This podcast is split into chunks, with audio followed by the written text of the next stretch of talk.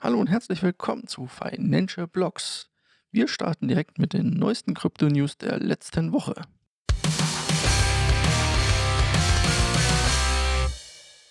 Die Welt stand Kopf in Sachen Krypto, als BlackRock einen Spot-ETF beantragt hat. Dieser wurde allerdings erst einmal zurückgegeben und wurde gesagt, hier, ihr müsst auch ein bisschen nachbessern. Das kann durchaus mal vorkommen. Nun hat Coinbase nachgebessert und hat einen Partner mit ans Boot geholt, der dafür auch sorgen soll, dass die Bitcoin sicher verwahrt sind und dass es einen Handelsplatz gibt und dass sie liquide sind und so weiter. Und das ist nichts anderes als Coinbase natürlich. Damit positioniert sich Coinbase natürlich hier wieder richtig gut und BlackRock ist hier natürlich Vorreiter. Sollte es dazu kommen, wird das ein Riesenschritt sein in die Sachen Akzeptanz und auch in die Nutzerfreundlichkeit von Kryptowährungen, besonders hier natürlich von Bitcoin. Von einer guten Nachricht in eine vielleicht eher weniger gute Nachricht direkt. Und zwar wurde die IRS, das ist die amerikanische Steueraufsichtsbehörde, naja, auf jeden Fall sowas wie bei uns das Finanzamt, ähm, dazu oder hat Kraken dazu gedrängt, vor Gericht Benutzerdaten offenzulegen. Bedeutet, Kraken musste jetzt diese Daten weitergeben. In welchem Umfang ist nicht ganz klar. Man sieht aber, dass hier deutliches Interesse jetzt daran besteht, solche Daten zu bekommen, um auch eventuelle Steuern darauf natürlich abzuführen. Dasselbe gab es bei uns in Europa auch. Auch die BaFin hat bei mehreren angefragt und hat sich dort Daten geben lassen. Angeblich unter anderem bei Binance, äh, bei den Kollegen aus Österreich, äh, Bit, irgendwas, Bitwala, ich glaube ich heißen sie, nee, Bitwala war irgendwas anderes, ist egal, auf jeden Fall. Die haben das angefragt und wollen Nutzer, die mehr als 20.000 Euro wohl gehandelt haben, in den letzten paar Jahren hier wohl bemerkt, prüfen, ob die denn auch alle Steuern gezahlt haben. Ich habe hier immer in allen Chats und so weiter gesagt, ihr solltet euch nicht wundern, irgendwann werden die Steuerbehörden auf den Trichter kommen und in Deutschland verjährt sowas auch erst nach zehn Jahren, soweit ich weiß hier ohne Beratung und so weiter. Natürlich wisst ihr ja, ihr macht alle, müsst euch selber informieren und sowas. Aber das kann natürlich nach hinten losgehen, wenn ihr in den letzten Jahren hier mehrere Tausender verdient habt, dann ist das relativ teuer beim Finanzamt Schulden zu haben. Ich glaube, die nehmen so 6% jährlich auf Schulden und man darf nicht vergessen, dass das eine Straftat ist in Deutschland. Also das kann richtig übel werden, sollte man hier Steuern im größeren Maße hinterzogen haben. Nachdem wir hier auch immer schön brav über Mika und so weiter für die Europäische Union gesprochen haben, spreche ich heute natürlich auch über UK, also Great Britain. Die haben auch ein Kryptowährungsgesetz ins letzte oder ins Parlament gebracht und dort hat das auch die letzte Hürde genommen. Bedeutet, es steht kurz vor der Verabschiedung und das zielt darauf ab, dass hier regulatorische Klarheit für Kryptowerte gemacht wird. Auch eine Art dieses Gesetzes, das sozusagen als Vorreiter gilt, könnte dann natürlich ein Auswirkungen oder könnte als Symbol sein für andere Staaten, so zum Beispiel die USA, die immer noch keine regulatorische Klarheit hier schaffen. Kommen wir zu einem etwas umstrittenen Thema der CDBC. Nicht jeder davon ist ein großer Freund. Hier muss man ganz klar immer differenzieren zwischen Leuten, die sagen, wir verlieren alle unsere Freiheit und man muss auf die Umsetzung warten, wie es denn dann tatsächlich umgesetzt wird. Und die Europäische Kommission hat ja einen Vorschlag unterbreitet, wie denn der digitale Euro aussehen könnte und wie die, oder wie besser die universelle Akzeptanz aussehen kann.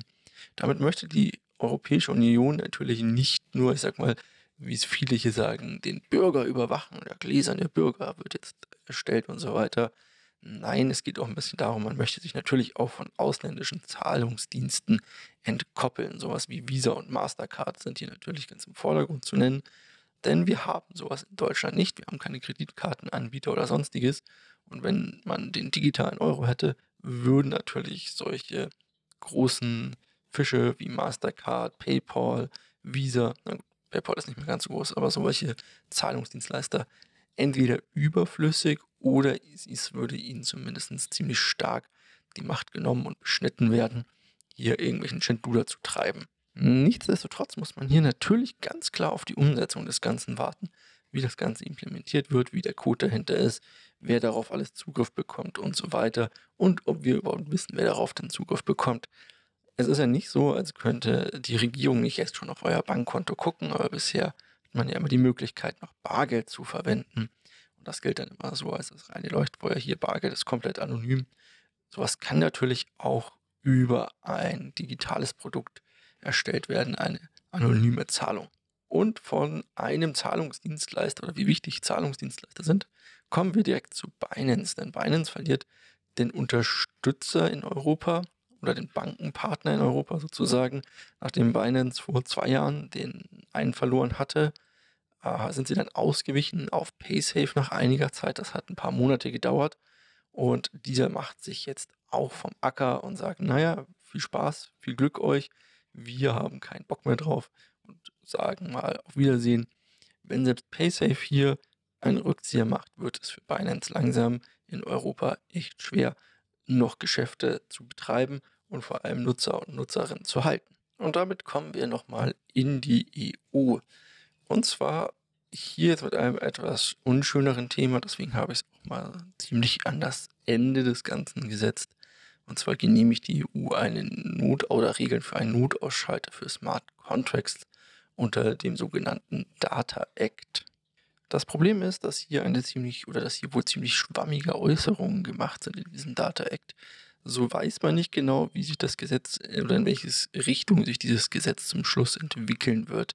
Viele Kryptobefürworter haben hier natürlich das Problem, dass sobald Smart Contracts verboten werden würden oder ähm, es dort gewaltige Eingriffe gibt, diese ganze Regulierung, die wir vorhatten bei Mika und so weiter, die wir für so toll empfunden haben, damit hintenrum wieder ausgehebelt wird. So könnte es natürlich sein, dass mit so einem Killswitch oder sonstige Sachen, wenn man die überall einbauen müsste, natürlich viele internationale Programmierer und Communities und so weiter keine Lust haben, sowas für Deutschland dann oder für Europa besser zu programmieren. Und dass es dabei dann Probleme geben kann, natürlich auch das Vertrauen dann in diese Smart Contracts hinfällig wird, dass die einfach immer und zuverlässig laufen. Das ist natürlich eine unschöne Sache. Wir müssen darauf achten, wie das Ganze hier weitergeht und ob so ein Killswitch zukünftig drin sein muss und in welcher Form der drin sein muss. Gibt natürlich immer für, oder für viele Admins gibt es immer die Möglichkeit, irgendwie das Programm anzuhalten oder sonstiges. Hier ist natürlich die Frage, wer macht das, wie macht das, wie muss das umgesetzt werden und wie einschneidend ist das Ganze.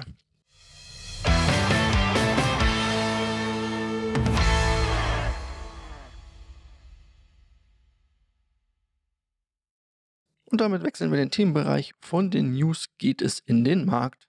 Und im Markt sehen wir, dass Bitcoin sich ganz gut hält. Wir sind in den letzten sieben Tagen, jetzt stand jetzt um 1,2% äh, gestiegen.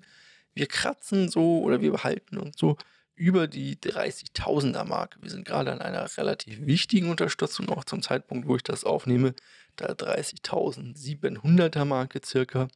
Hier ist es wichtig, dass wir die natürlich halten, um nicht wieder runterzufallen. Die nächste wäre nämlich dann schon irgendwo um 29.500, 400 rum, so in dem Dreh. Dort werden wir dann auch als, hätten wir auch nochmal ein Support-Level, aber etwas kleineres. Es wäre natürlich schön, wenn wir das einfach halten würden, die 30.000, und uns so ein bisschen darum herum wabern, denn wir haben bei so 31.300 bis, ich sag mal auf, na, knapp, knapp 32.000 haben wir einen riesigen, harten Block den wir erst durchstoßen müssten, um hier wirklich weiterzukommen. Und ich glaube, das würde nur passieren, wenn die SEC und BlackRock quasi die News rausbringen, dass jetzt ein Bitcoin-Spot-ETF durch ist und wir hier ähm, quasi eine gute oder eine gute, eine gute Nachricht bekommen in der Hinsicht. Sollte dies nicht geschehen, können wir natürlich auch wieder einen Absturz erwarten. Unser allertiefstes Preislevel liegt bei 24.700 da. Das ist aber auch schon das niedrigste. Ich nehme eher an, dass wir irgendwo bei so 27.000 allerspätestens wieder ein Bounceback sehen würden. Das ist natürlich keine Anlageempfehlung. Ihr wisst das. Ihr müsst eure eigenen Fehler machen und so weiter und so fort. Ansonsten sieht der Kryptomarkt in den letzten Tagen auch hervorragend aus, muss man sagen. Ich habe hier mehrere Kreis Preissprünge zu sehen, wenig Abverkauf im Großen und Ganzen. Ich würde sagen, der größte Preissprung hat hier MKR Maker von MakerDAO drin. Die sind um knappe 64% in den letzten Tagen, halt nicht 64, 46% in den letzten sieben Tagen gestiegen. Aber auch so etwas wie Aave mit 28% ist natürlich da ganz vorne mit dabei. Oder Graph, die hatten wir auch schon häufiger hier drin. Oder Filecoin mit auch 18%.